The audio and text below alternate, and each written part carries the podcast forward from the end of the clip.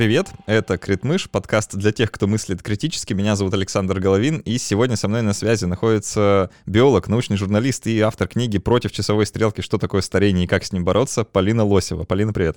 Привет, привет. Мы с Полиной как раз сегодня и обсудим, э, что же такое старение, как с ним люди борются и какие здесь есть перспективы. Но прежде чем начнем обсуждать саму тему, я, как всегда, по традиции говорю спасибо нашим патронам на сервисе patreon.com. Ребята, это те люди, благодаря которым вы слушаете этот подкаст прямо сейчас. Если бы не они, то этого подкаста бы точно-точно давно не было. А, подкасту скоро в, в этом месяце исполняется три года, и все эти три года я ощущаю вот невероятную поддержку со стороны патронов. Ребят, спасибо вам большое. И чтобы получше патронов отблагодарить, мы, как всегда, делаем несколько вещей. Мы записываем расширенные версии основного эпизода, где отвечаем на вопросы патронов, которые мы заранее собрали. А, в этот раз тоже все это будет происходить. А, кроме того, для всех патронов от 5 долларов действует приглашение в наш закрытый телеграм-чат, где можно пообщаться с такими же, как вы, увлеченными людьми э, с научным мировоззрением, поделиться ссылками и что-нибудь такое пообсуждать. А, ну а для всех патронов от 10 долларов в этом месяце, ну и каждый месяц, э, наши партнеры из издательства Alpina Nonfiction бесплатно выдают электронные книги. И, Полина, угадай, какая книга будет в этом месяце для всех патронов от 10 Я угадала. Да, это будет, конечно же, твоя книга, э, которая, еще раз повторю, называется «Против часовой стрелки. Что такое старение и как с ним бороться». Вот. А если вы вдруг не наш патрон, но все равно заинтересуетесь, то по промокоду критмыш можно с некоторой скидкой эту книжку приобрести. В общем, все подробности в описании, как обычно. Ну, еще одно небольшое объявление. Э, я не планировал его делать, но обстоятельства так сложились, что нужно. А, как вы, возможно, знаете, средство массовой информации э, под названием «Медуза» недавно была признана э, иностранным агентом. И я говорю об этом только потому, что э, я сам большой поклонник «Медузы», вообще очень давно ее читаю и слежу за тем, что с изданием происходит. И э, надо сказать, что для подкастов в России они сделали невероятно много и продолжают делать невероятно много. Я очень люблю многие их подкасты и постоянно их слушаю. И, честно говоря, мне бы очень не хотелось, чтобы они закрылись. А их экономическая модель устроена таким образом, что признание их иностранными агентами на самом деле ставит крест на их экономической модели, и э, получать доходы от рекламы в таком объеме больше невозможно. И поэтому они немножко умирают. вот. И э, я сейчас обращаюсь ко всем слушателям, кому не безразлична судьба издания, давайте их спасем. Вот. Они сейчас объявили то, что они переходят на краундфандинговую модель, в общем, всем нам хорошо знакомую. Э, я сам подписался на ежемесячное пожертвование, и вас тоже призываю это сделать. Вот ссылку я тоже в описании оставлю. Давайте, давайте поможем, потому что если они пропадут, то с подкастами тоже все будет плохо. Ну и с независимой журналистикой в России, конечно, тоже. А, такое вот э, не очень радостное начало разговора, но давай отвлечемся сейчас вот от всех этих иностранных агентов и всех этих э, странных тем, э, поговорим про старость. И, Полина, я признаюсь... Мне... Гораздо радостнее, гораздо, гораздо рад... более позитивная тема жизни, утверждающая. Да, фактически. Э, ну, тем не менее. Мне очень нравится твой подход, который ты в книжке э, используешь, и вообще я всегда его отмечаю с удовольствием, когда люди начинают с определений, как же это приятно. Э, потому что мы вроде бы все так интуитивно представляем, что такое старость, да, но все-таки начинаешь разбираться, и оказывается, что все гораздо сложнее. Давай попробуем определение какое-нибудь нащупать. Ну, на самом деле, с определения начинаю не я одна, да, с определения начинается любой учебник, а, но что удивительно конкретно в этой области, с определения начинается практически любая научная статья. То есть, если мы откроем какую-то а, фундаментальную работу современных геронтологов или даже просто эксперимент, в котором они э, чем-нибудь кормили мышей и что-нибудь померили на выходе, обычно эта статья начинается с какого-то определения старения. Это такой процесс, который, ну и что-то там дальше. И это может выглядеть довольно странно, потому что вроде как мы все себе примерно представляем, что это за процесс, но проблема тут в том, что строгого научного определения у него так и нет как говорится, сколько ученых, столько мнений, поэтому каждый раз, прежде чем начать эксперименты, кормить мышей чем-то там и что-то измерять, нужно как-то для себя прописать, какому определению, каким критериям э, доверяет именно этот конкретный ученый и, соответственно, что он хочет увидеть на выходе. Вот. То есть определений действительно много, и способов измерить процесс старения тоже действительно много. Но есть, например, самый такой классический, самый точный, но имеющий на самом деле не очень много отношения непосредственно к биологическим процессам способ. Можно измерять старение через э, смертность и сказать, что э, старение – это возрастание риска умереть от естественных причин. То есть не какой-то кирпич на голову, не аварии, стихийные бедствия, катастрофы, войны, а вот именно какие-то внутренние причины, внутренние болезни. И чем дальше мы живем, тем выше у каждого из нас риск умереть вот от каких-то таких внутренних причин. Это такое самое простое определение, которое очень удобно измерять на всяких мышах. Мы просто их условно сажаем в клетку и подсчитываем, сколько у нас их умерло там каждый день. Вот. Но это э, не очень хорошо отражает, что, собственно, происходит в организме этих мышей. Ну, и это не очень удобно применять на организмах, которые живут подольше, чем мышь. И поэтому есть и другие определения, и другие способы измерить. Там это накопление каких-то молекулярных поломок в клетках, например, ну и дальше в зависимости от от того, какую поломку мы считаем главной, ключевой, самой удобной, мы там измеряем именно ее. Например, так. Ну, вообще, вот эти два определения, два подхода даже к, к определению, которое ты сейчас предложил, они же все не без проблем, да, и нельзя, э, как ты сказала, нет какого-то общепринятого, потому что ко всему можно придраться, да, вот, например, я, э, я из твоей книжки это все узнал, да, сейчас э, хвастаюсь тем, что я прочитал. А, например, то, что если измерять старость как процесс накопления мутаций, то нужно признать, что мы начинаем стареть еще до того, как родились, что немножко, немножко странно, да, потому что мутации начинают накапливаться буквально с первого же деления зиготы. Ну да, это звучит довольно странно, но а, неприятная новость заключается в том, что это не единственный признак старости, который появляется еще до рождения. Там на самом деле по самым разным молекулярным маркерам можно увидеть, что они а, как-то начинают изменяться очень рано. Ну вот, например, какая-нибудь длина теломер концевых участков на ДНК, да, это наверное, такой один из самых широко известных признаков старения, да, вот эти кончики ДНК, которые со временем укорачиваются с каждым делением клетки, вот их укорочение тоже начинается.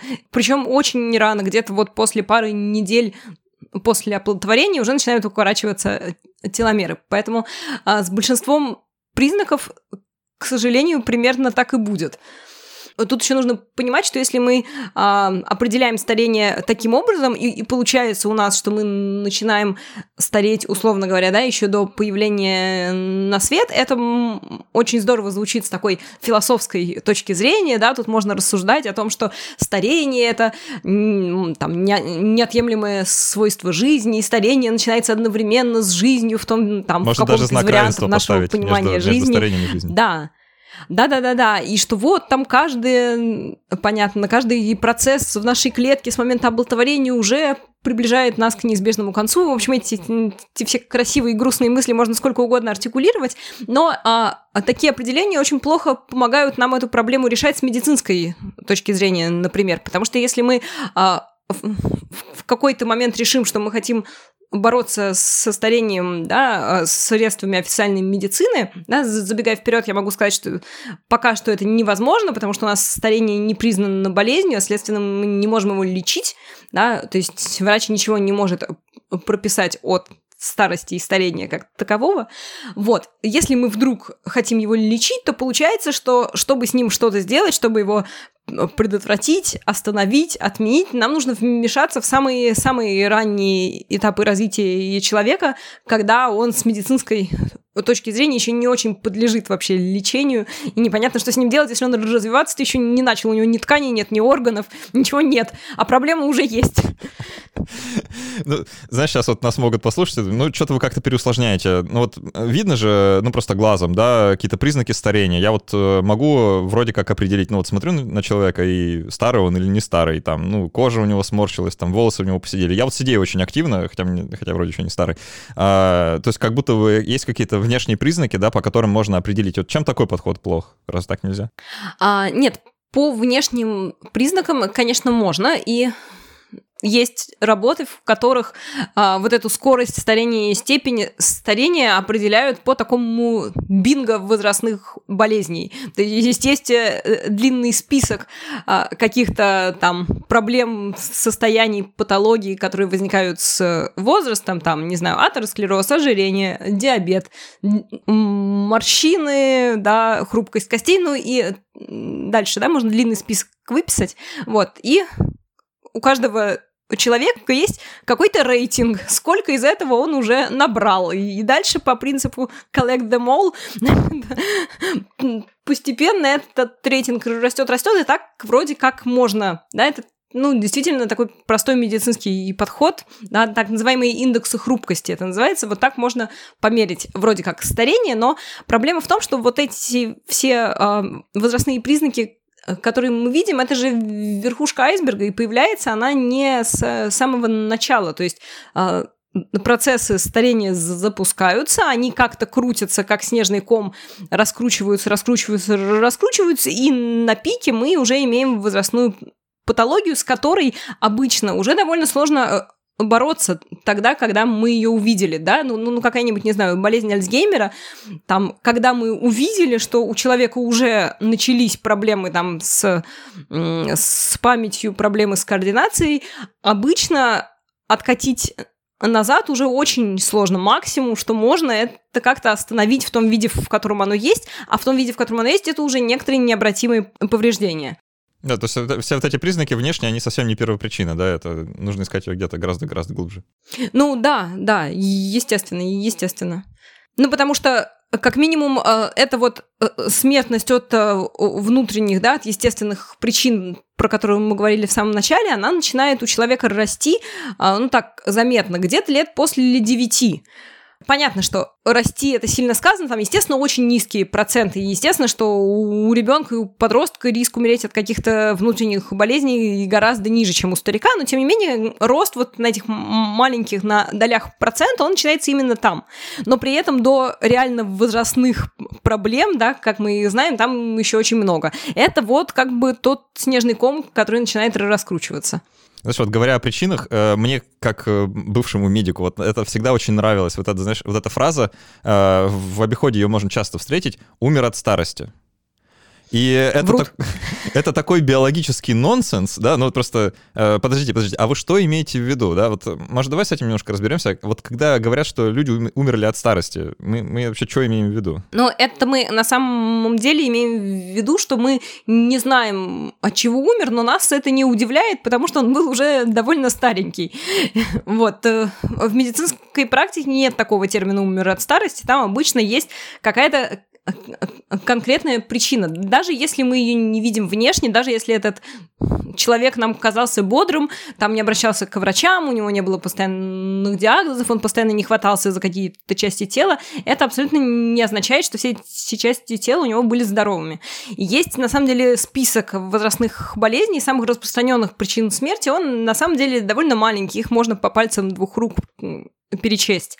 И поэтому, если к врачу, там, к условному патологоанатому, как, который ничего не знал о том, как жил его да, пациент, так сказать, если у него не было да, никакой информации, никакой медицинской карты, он обычно начинает с того, что проверяет прямо эту вот классику. То есть я присутствовала просто на таком вскрытии в свое время, когда у, нас была анатомия в универе еще.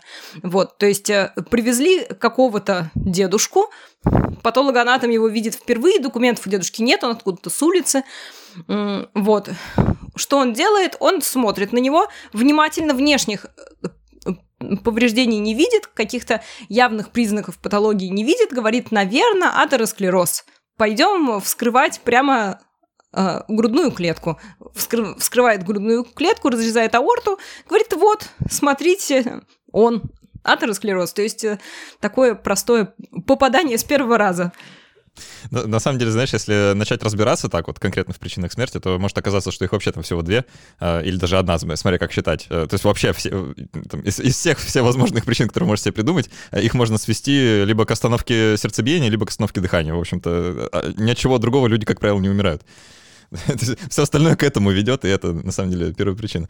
А, давай тогда поговорим. Э, то есть вот мы осознали, что есть проблемы с определением, потому что оно вот э, вроде бы интуитивно понятно, но при этом решительно не ясно, а что же на самом деле имеется в виду, когда мы говорим старость. При этом есть э, такое движение, да, ну или как желание человека жить подольше, а лучше вообще не умирать.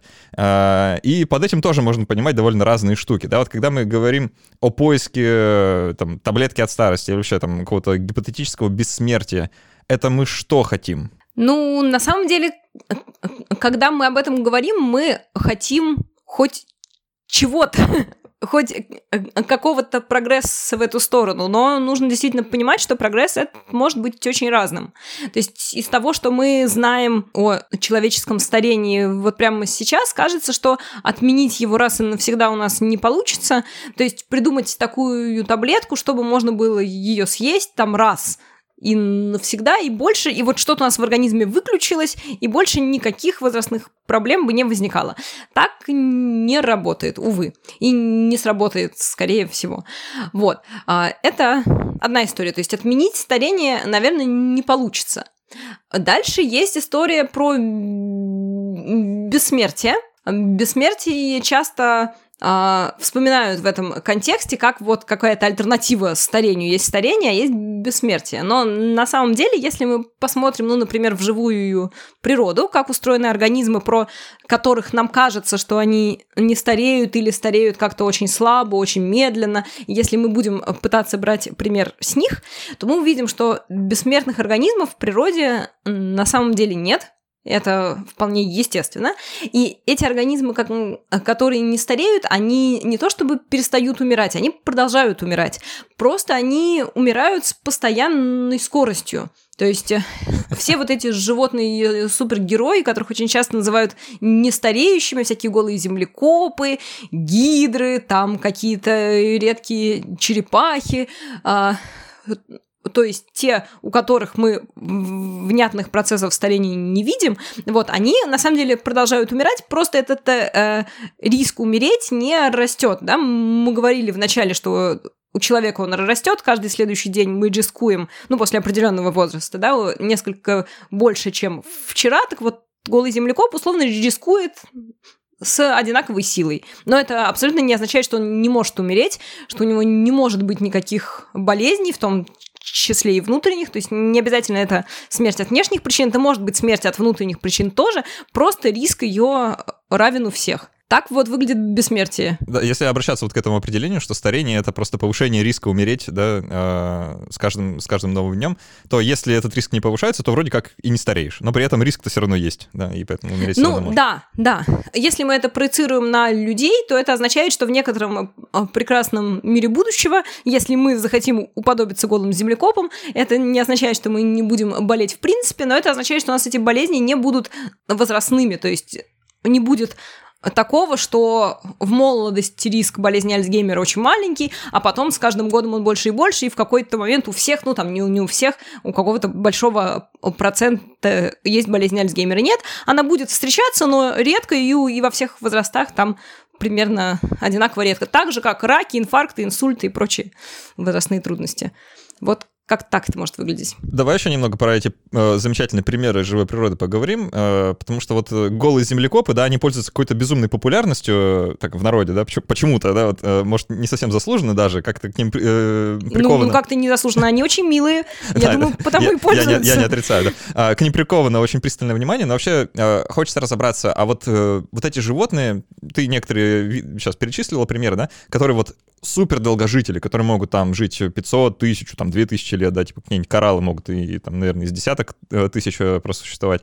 А есть ли какие-то признаки, которые можно выделить вот у всех у них, да, которые позволяют им это делать? И, может, как-то потом э, сравнить с человеком? Некоторые признаки выделить действительно можно, но единственное, что я бы советовала, чтобы эти признаки были полезными, выделять их лучше у более близких нам организмов, потому что понятно, что жизнь коралла и жизнь человека устроены настолько по-разному, что спроецировать одно на другое невозможно. Вот, ну и нам, я думаю, не понравилось бы жить жизнью кораллов. Пожалуй, да. Можно себе это представить тысячу лет, пять тысяч лет, десять тысяч, ты просто прикован к дну и, и фильтруешь морскую воду. Не, не очень интересно. Я бы не хотела. Так вот, у них все действительно по-другому, в частности, например, потому что у них другие способности к регенерации, к восстановлению органов, и у них другая степень специализации органов, чем у нас, и, другая, а, и другие возможности к делению клеток. То есть, э, если бы наши клетки так активно делились, как у кораллов, то мы бы все просто покрылись какими-то опухолями. Вот. Поэтому а, про кораллов лучше думать не стоит, а вот можно думать про землекопов, можно думать э, э, про всяких, опять же, акул, черепах, китов и прочих. Вот. А у них можно действительно выделить несколько а, важных черт. И а, на самом деле, мне кажется, что главное из этих черт э, заключается в том, что у них просто есть возможность жить долго, в смысле, что они могут позволить, а, в смысле даже так, что обстоятельства их жизни позволяют им жить довольно долго. А, если мы посмотрим на условную мышь, да, и на условного голову землекопа и спросим себя, почему мышь, собственно, живет так мало, а голый землекоп так много, то, безусловно, можно очень долго их сравнивать и искать отличия в их физиологии, их там довольно много, целый длинный список, но а, мне кажется, ключевой ответ заключается в том, что у голого землекопа есть этот шанс, то есть он просто живет в достаточно а, закрытых, замкнутых пространствах, под землей, собственно, в туннелях, где очень мало хищников, соответственно, очень мало шансов погибнуть от внешних причин. У обычной мыши, не лабораторной, очень много шансов погибнуть от внешних причин. У лабораторной, в принципе, Поэтому тоже шансов даже достаточно. если бы... А, вот, поэтому даже если бы обычная какая-то мышь случайно приобрела бы возможность прожить подольше, скорее всего, внешние обстоятельства ей не позволили бы прожить подольше. У внешнего, у головы землекопа, наоборот, этот шанс есть, а, и плюс его социальная структура устроена так, что хорошо а, размножаются те голые землекопы, которые достаточно долго живут, потому что у них обычно все размножение, а, размножением занимаются несколько особей э, из элиты, несколько избранных, остальные к размножению не допущены, и единственный их шанс передать гены свои потомкам, это если они проживут достаточно долго, чтобы дождаться, пока кто-нибудь из этой элиты умрет, и тогда они могут включиться в размножение. Вот. Поэтому естественный отбор в случае головы землекопа автоматически работает на продление жизни. А у мыши он так не работает. Мыши невыгодно жить долго, ей выгодно много размножаться за тот короткий период, который она может прожить, пока ее никто не съел. То вот, есть, это то есть, если вы хотите важная. жить вечно, шаг первый, убедитесь, что вас никто не съест. Да. Но в ну, с этим люди, кажется, уже справились. Да, чек, ставлю галочку. Не все, но да, большинство. Какой шаг второй? А, Убедитесь, что ваша социальная структура, опять-таки, а, благоприятствует тому, чтобы вы жили долго. С этим люди вроде как тоже справились. Есть э, а, такое предположение, что то, что Homo sapiens живет дольше, чем э, разные другие приматы, э, связано с тем, что у нас в какой-то период мы начали жить достаточно долго, чтобы заботиться не о, о собственных детях, а о собственных внуках. Теория бабушек. Да, да, именно она. И вот когда у нас в популяции появились бабушки, то стало очевидно, что это очень выгодно, потому что от этого у родителей освобождается время, силы, они могут там охотиться, добывать ресурсы, больше размножаться, и таким образом бабушки, несмотря на то, что сами уже да, в своем пожилом возрасте не размножаются, они как бы способствуют тому, чтобы их гены, которые они передали детям, мы дальше распространялись. Вот. Поэтому с этим люди тоже, в общем, довольно удачно справились. Можно оставить галочку и здесь.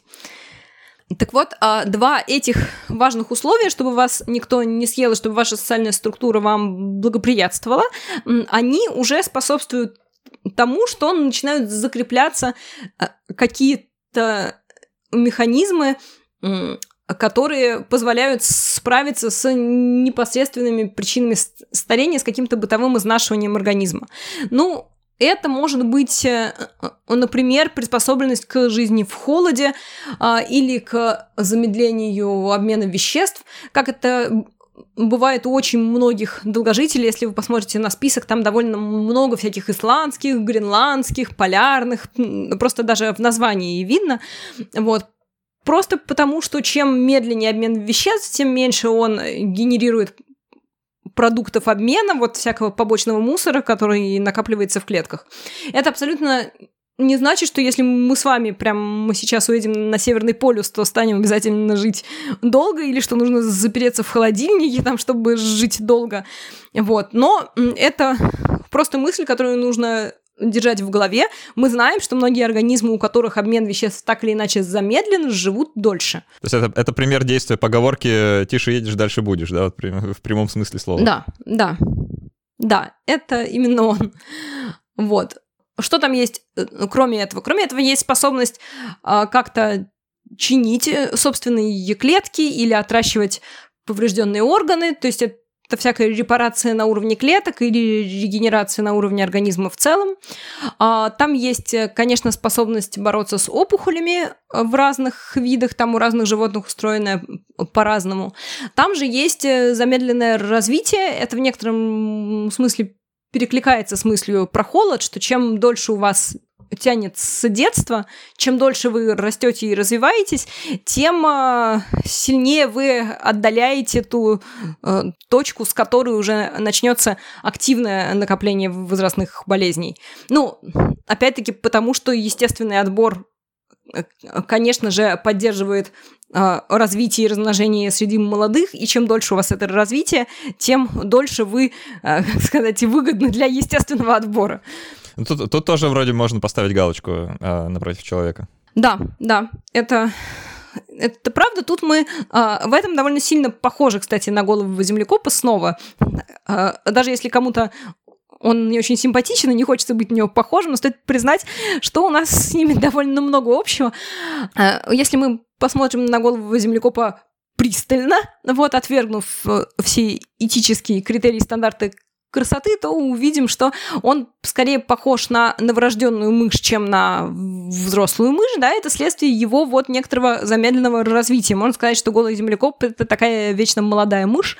Вот, вот с этой точки зрения человек действительно похож на такую вечно молодую обезьяну, просто даже по форме костей, по строению ее тела мы действительно гораздо больше напоминаем маленькую обезьянку, чем взрослую, матерую.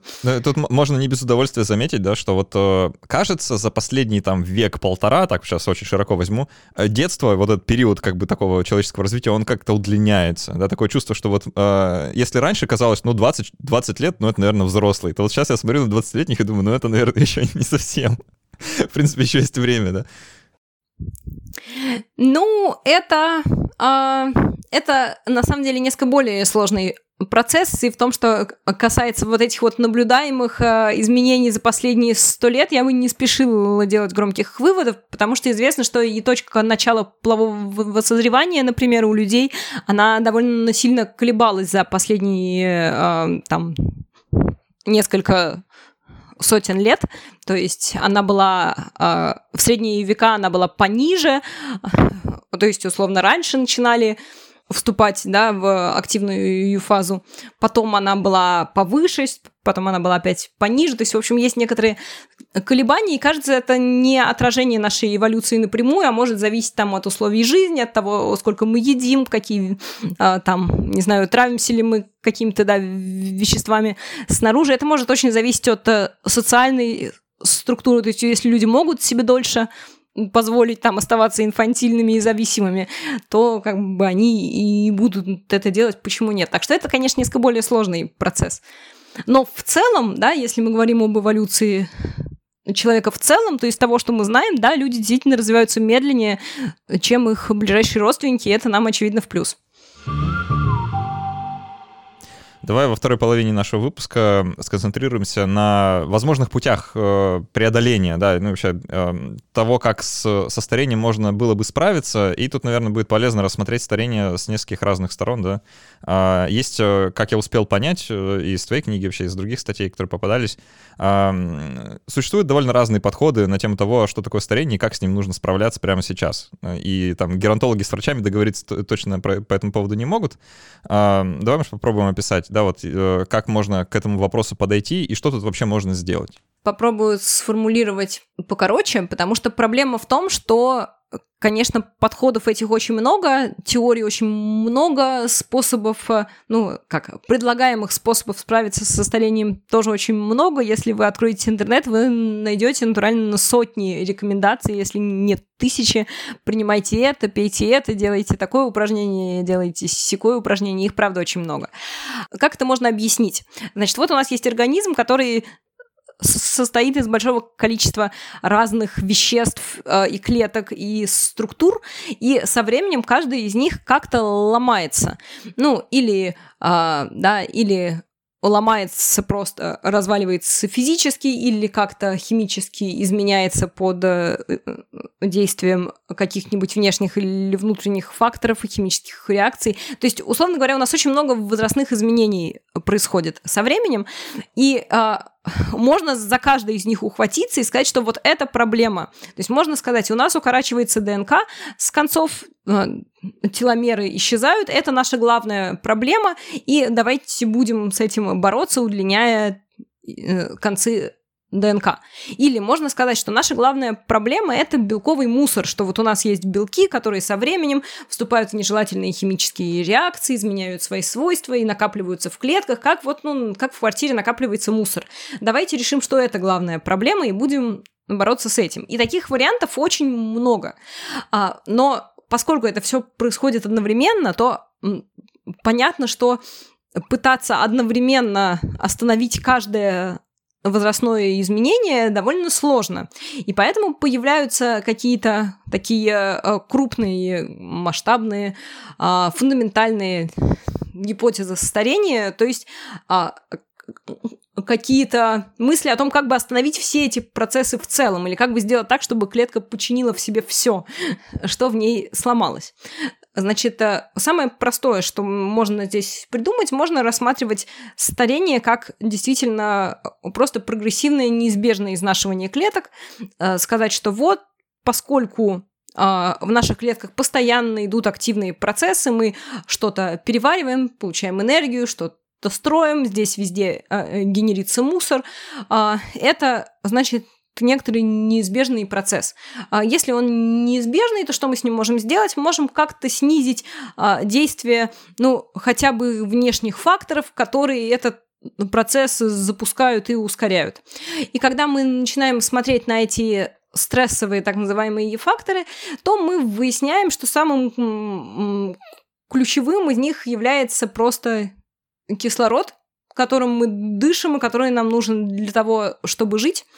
А, потому что даже если вы не подвергаетесь действию каких-нибудь ядов, там каким-то экстремальным нагрузкам, перепадам, чему-то еще, все равно вы дышите, и каждый раз, когда вы вдыхаете или откусываете кусочек еды, в ваших клетках возникает неизбежный окислительный стресс. Это вот а, агрессивные вещества, которые а, просто побочные продукты того, как кислород помогает клеткам переваривать еду и, и получать из нее энергию.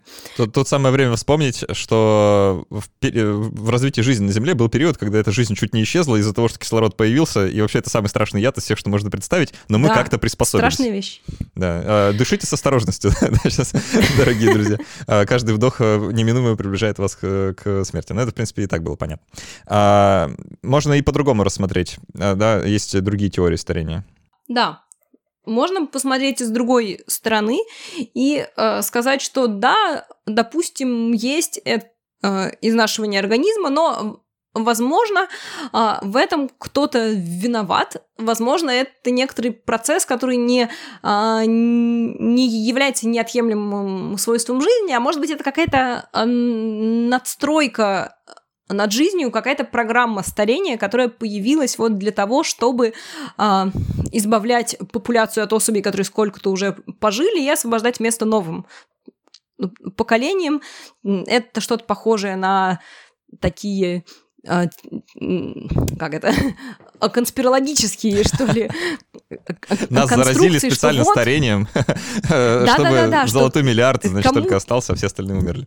Конечно, кому-то выгодно, чтобы мы страдали, болели, умирали. И вот давайте этого кого-то найдем. Ну, понятно, что а, в данном случае это не какое-то существо, а какой-то процесс в, в нашем организме, да, что выгодно, скорее всего, там, с эволюционной точки зрения, так утверждают э, сторонники этой гипотезы. Значит, выгодно с эволюционной точки зрения, давайте тогда искать эту какую-то красную кнопку, которая эту программу старения запускает, и когда мы ее отключим, то в наших клетках перестанет производиться так много мусора, или наоборот, наши клетки просто начнут его активно как-то утилизировать, сами чистятся, и все не будет хорошо, как у голого землекопа. Вот радость это. То есть это э, мы смотрим на старость как некоторый такой запрограммированный процесс, который вот, значит, где-то там в нашем генетическом коде записан. И если мы там как-то покопаемся и отключим эту программу, да, или э, запретим ей запускаться, то, значит, и умирать перестанем. Как такая очень, на самом деле, оптимистичная мысль. Да, да, да. То есть, условно, первый подход у нас был такой очень пессимистический и ничего хорошего нам не обещал. Эти наоборот, оптимисты и обещают, что вот-вот-вот, сейчас вот мы найдем, отключим, и будет нам всем вечное счастье. А, Еще очень любопытная история о взаимоотношениях э, старости или старения и э, онкологических заболеваний. А, тут все не так однозначно. На самом деле, знаешь, я вот не без удовольствия эту главу в твоей книге прочитал, потому что ну, мне эта тема ближе, да, потому что э, медицинское образование. И про онкологию довольно много знаю, но э, вот так про это никогда не думал. Давай опишем вообще, как, какое взаим... как соотносится э, заболеваемость раком, да, или вообще в целом онкологией, э, онкологическими заболеваниями и старение. Какая тут связь? Значит, у старения и рака связь очень неоднозначная, так прямо ее легко не опишешь, потому что их вза- взаимоотношения меняются а, с, а, со временем. А, значит, а старение обычно относят к возрастным болезням, просто потому что а, с возрастом они, как и многие другие патологии, возникают чаще. А, на это мне обычно возражают, что раком болеют и молодые, и дети, да, и бывает, что и у новорожденных уже есть э, какая-то опухоль, но а, тут на самом деле, как с любыми возрастными патологиями, это может проявиться в любом возрасте, вопрос исключительно в том, высок ли риск. Да, То дело есть вероятности. И инфаркт, конечно. и инсульт, да, могут, в принципе, быть и у ребенка, просто очень редко. Ну и справедливости ради, дети, э, дети, как правило, болеют э, другими раками, да, то есть э, там есть, есть вообще объединять все эти заболевания под одним названием рак, ну это несколько странная идея, потому что они все довольно разные, и то, что характерно для молодых, как правило, не характерно для пожилых и наоборот, то есть там есть все-таки свои особенности. Ну да, да, это, конечно, на правда тоже. Вот. Но, в общем, дальше, если мы посмотрим на то, как э, устроена а, опухолевые клетки, как устроены э, стареющие клетки, то мы у них увидим на самом деле довольно э, много общего. То есть, как устроена старая, ну или по-научному синесцентная клетка в нашем организме. Это такая клетка, э, которая не имеет способности размножаться, то есть у нее заблокирован клеточный цикл, и делиться она уже не может. Она при этом не может умирать, у нее заблокированы механизмы клеточной смерти, э, то есть если ее как-то не вызвать извне, сама она, опять же, умереть не может. При этом у нее не очень много энергии, поэтому она не может выполнять все свои обычные функции в ткани. То есть, если там эта клетка мышцы, она не может нормально э, сокращаться. Если это клетка железы, она не может гормоны выделять в нужном количестве. То есть, такой неработающий член общества. Вот. Кроме этого, она заполнена разными мутантными и мусорными молекулами. И если мы на это все посмотрим, то мы увидим, что это, в общем, довольно сильно похоже на опухолевую клетку, потому что опухолевая клетка это тоже такая, которая не может сама умереть, а, которая не выполняет свои функции в ткани, которая накапливает в себе много разных мусорных молекул и производит разные мутантные белки. И а, важное отличие между ними состоит ровно в том, что а, синесцентные клетки не размножаются. А, то есть с некоторой точки зрения можно сказать, что старая клетка это такая э, полуопухолевая клетка, которой вовремя запретили размножаться. А если бы не запретили, то, возможно, у нее вот ровно это бы и выросло. То есть э, с этой точки зрения можно посмотреть на старение как на защиту от рака. То есть если э, клетка сворачивает на кривую дорожку, что-то у нее начинает идти не так, лучше вовремя запретить ей размножаться, лучше вовремя это все остановить, пока из этого не вырастает а, а, целая опухоль и, и не начинаются проблемы у организма. Вот. Но Дальше, если мы воспринимаем старение как защиту от рака, то возникает логичный вопрос, а почему же с возрастом рака становится больше, по идее, с возрастом его должно бы становиться меньше. Вот, и здесь отношение а, старения и рака переходит в новую фазу, потому что после того, как а, мы уже достаточно клеток защитили от того, чтобы перейти в опухолевые, у нас довольно сильно истощаются ресурсы тканей, в которых это происходит. Потому что понятно, что такие стареющие клетки, они там просто остаются как некоторые мусорные балласт, да, сами они не размножаются, место они не освобождают, не очень понятно, как эту ткань восстанавливать, и чем дальше, тем получается меньше у организма ресурсов защититься от рака, а, и к тому же эти сами по себе стареющие клетки создают вокруг себя не очень хорошее микроокружение, в котором как раз раку вырасти удобно. А, потому что, ну, например, они разрушают межклеточное вещество, которое вокруг них находится. Это значит, что в ткани становится удобно ползать, что особенно любят раковые клетки. Вот. Так что получается, что на ранних э, этапах жизни организма старение клеток – это действительно такой полезный процесс, который может защитить от рака, а вот уже на поздних этапах, а, после того, как, условно, сил, да, клеточных ресурсов у организма уже не осталось, то, а, да, э, в этом смысле клеточное старение работает хуже, да, работает нам в минус и наоборот поощряет, ну, позволяет развиваться раку. Да, вот это очень, на самом деле, очень интересное взаимодействие. То есть э, оно с одной стороны или на каком-то определенном этапе такое антагонистическое, да, то есть одно мешает другому.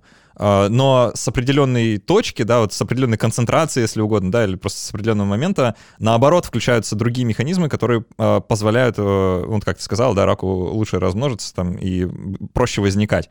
То есть, э, ну, такая декомпенсация наступает в какой-то момент, и все становится возможно, что до этого было предотвращено как раз теми же самыми способами. Это прям, э, на самом деле, довольно удивительный вот такой биологический конструкт, если действительно с этой точки зрения рассматривать. Еще ты рассматриваешь э, в книге э, старение как побочный продукт молодости. А, я сразу признаюсь, я не, не успел вот эту конкретную главу прочитать, а, поэтому может, э, можешь изложить, в чем состоит мысль? Потому что звучит, на самом деле, немножко страшно. А, ну, эта мысль такая компромиссная, на самом деле, э, между э, первым и вторым подходом, то есть можно рассматривать старение как неизбежный процесс, да, что вот пока мы живы, мы изнашиваем себя с каждым вдохом, можно рассматривать это как запрограммированный, да, что у нас есть некоторая программа, которая заставляет нас стареть стареть или запрещает нам э, оставаться молодыми и не стареть. Вот. А есть такой компромиссный вариант, поскольку эту программу старения так никто и не нашел, честно говоря, а, то а, гораздо проще сказать, что мы одну программу в своей жизни уже нашли. Это программа развития, программа роста. Ну, можно назвать ее программой молодости. Это такой не биологический, но красивый термин. Вот. Мы уже точно знаем, что эта программа существует, потому что вот у нас как-то люди все примерно по одной траектории из одной единственной клетки вырастают в большой а, взрослый размножающийся организм. Значит, эта программа есть. А, и можно сказать, что а, то изнашивание, которое мы видим, это побочные следствия этой программы, потому что если вы растете и развиваетесь, то вам нужно много энергии, вам нужно много еды, вам нужно много э, кислорода, вам нужно много строить собственных молекул, и чем более активная стройка у вас в клетках идет, тем больше вы генерируете мусора. Но пока вы молоды, красивые, активные и здоровые, у вас нет особенного стимула заниматься уборкой этого мусора, а, потому что пока, опять же, его не очень много, он не очень сильно мешает, а проблемы начинаются уже потом. То есть э, вот вы уже выросли, а, вам расти и развиваться и размножаться больше уже не нужно, а программа эта, ну, по крайней мере, на клеточном уровне как-то продолжает крутиться, и клетки реагируют на мир так же, как и в молодости. То есть, если есть много энергии, если есть много еды, значит, мы должны активно строить новые белки, делиться, расти и так далее. Даже если самому организму это уже не нужно, потому что он, собственно, вырос. И получается, что в клетках продолжает крутиться эта такая условная гипотетическая программа молодости, которая продолжает генерировать мусор, а программы защиты от мусора не запускается. А, и И происходит это ровно потому, что с точки зрения естественного отбора молодые особи гораздо более ценный ресурс, чем старые. То есть, условно, естественный отбор действует на молодых, чтобы они лучше росли, развивались и размножались. А что с ними происходит после того, как они уже выросли, для естественного отбора не очень важно, потому что как только они перестают активно размножаться, значит, э, заканчивается конкуренция за вот это распространение генов э, в популяции, и поэтому вполне нормально, что многие наши гены, которые полезны нам в молодости, в старости оказываются нам вредны, ну, просто потому что естественный отбор в это место не посмотрел. А, я не знаю, насколько это научное понятие, но кажется, это называется эволюционная тень, да, или что-то такое. Не знаю. Не слышал, нет? А, не это, знаешь, вот, нет, вот, нужно посмотреть. Такая метафора, видимо, красивая на тему того, что вот то, что ты сейчас описала, да, что естественный отбор не видит особей, которые перестали размножаться, потому что, чтобы естественный отбор на вас действовал, нужно, чтобы вы как-то участвовали, да, в процессе передачи генов.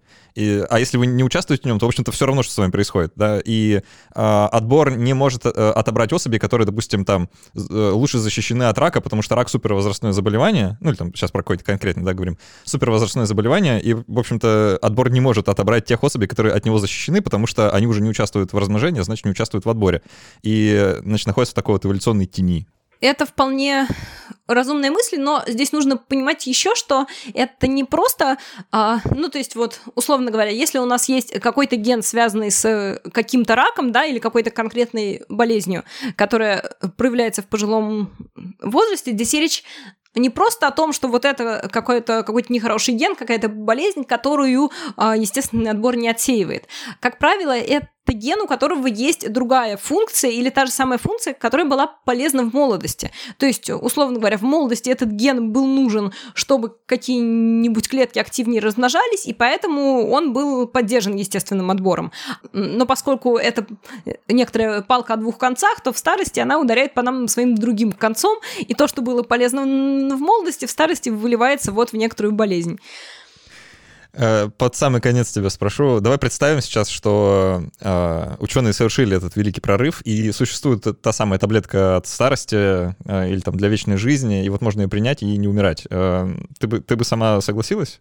Э, тебе, тебе вообще как вот эта перспектива жить вечно? А, ну, я, опять же, возвращаясь к середине нашего разговора призываю все-таки быть реалистами, да, и помнить, что никакой таблетки которая отменяет старение прямо раз и навсегда нет, есть а, мы можем только себе представить какую-то таблетку, которая не увеличивает а, риск возрастных заболеваний со временем или замедляет а, скорость, а, с, а, с которой этот риск увеличивается. Ну вот, То спустила мои красивые история... мечтания сразу с небес на землю. Ну ладно, давай, давай, давай так перефразируем. Ну прости, прости, работа у меня такая. Хорошо. Вот, и а, такая картина абсолютно уже не выглядит фантастической и, не выглядит похожей на то, что не знаю, ну да, на то, что описывают в книгах про тех, кто жили сотни лет и были вечно молодые, и жизнь их была так однообразна, значит, и, и скучна, на самом деле нет, да? А если мы себе представим такую таблетку, которая просто замедляет рост вот, рост вот этих рисков, то это означает, что и Альцгеймер может однажды догнать инфаркт, может однажды достукнуть. Вот. Просто вероятность не увеличивается, она некоторая постоянная. Мне кажется, это не очень скучно. Есть еще с чем бороться, от чего убегать. Действительно.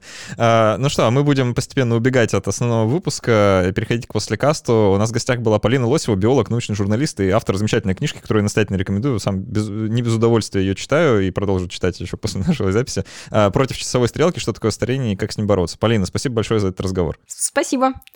А, как и сказал, продолжим с патронами еще в формате после каста, ответим на их вопросы.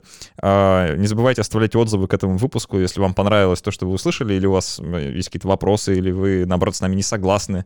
А, напишите об этом в отзывах или нам на почту подкаст собака Любые вопросы, там, пожелания, критика, все это читаю и даже отвечаю. Ну и напомню, да, что давайте спасем Медузу, им это сейчас очень нужно. Вот, а так все. Спасибо, что были с нами. До встречи через неделю и пока.